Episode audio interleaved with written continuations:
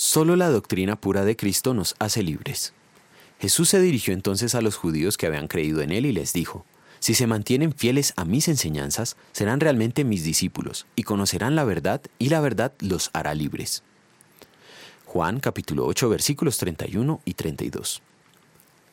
¿Recuerda usted la fecha de su conversión? ¿El día de su arrepentimiento? ¿Necesitamos seguir arrepintiéndonos o basta una sola vez? ¿Es posible perder la fe? En la primera de las 95 tesis que Martín Lutero hizo públicas el 31 de octubre de 1517, él escribió, Cuando nuestro Maestro y Señor Jesucristo dijo, arrepentíos, quiso decir que toda la vida de los creyentes sea una de arrepentimiento. Así enfatizó que la vida del cristiano es renovación espiritual diaria. Lo mismo dice Jesús a sus oyentes en el texto de hoy.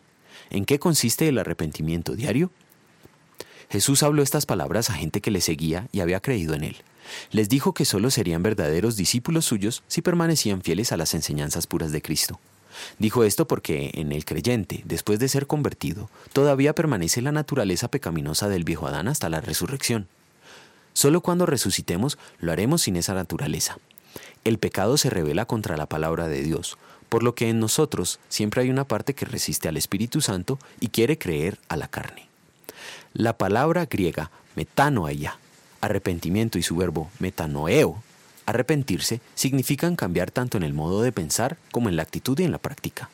Cristo quiere que cada día cambiemos nuestro carnal modo de pensar, sentir y actuar por el de la nueva criatura. Esto solo es posible por la aplicación diaria de la ley y el Evangelio, usando la ley para debilitar al viejo Adán y el Evangelio para fortalecer y afirmar la verdadera fe del hombre espiritual.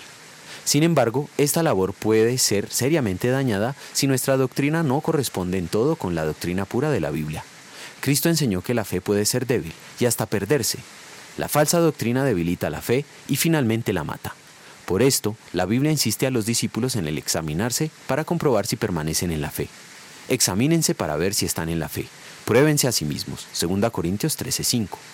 En gratitud por la salvación gratuita, vamos a querer estudiar y aprender diariamente la palabra y usar la ley y el Evangelio vigilando que permanezcamos en la doctrina pura de Cristo. Oremos.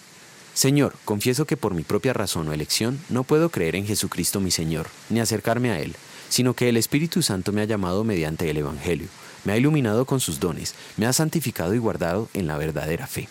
De la misma manera llama, congrega, ilumina y santifica a toda la iglesia cristiana en la tierra, y en Jesucristo la conserva en la verdadera fe. Gracias te doy por ello, pues mi salvación no depende de mí, sino de ti. Amén.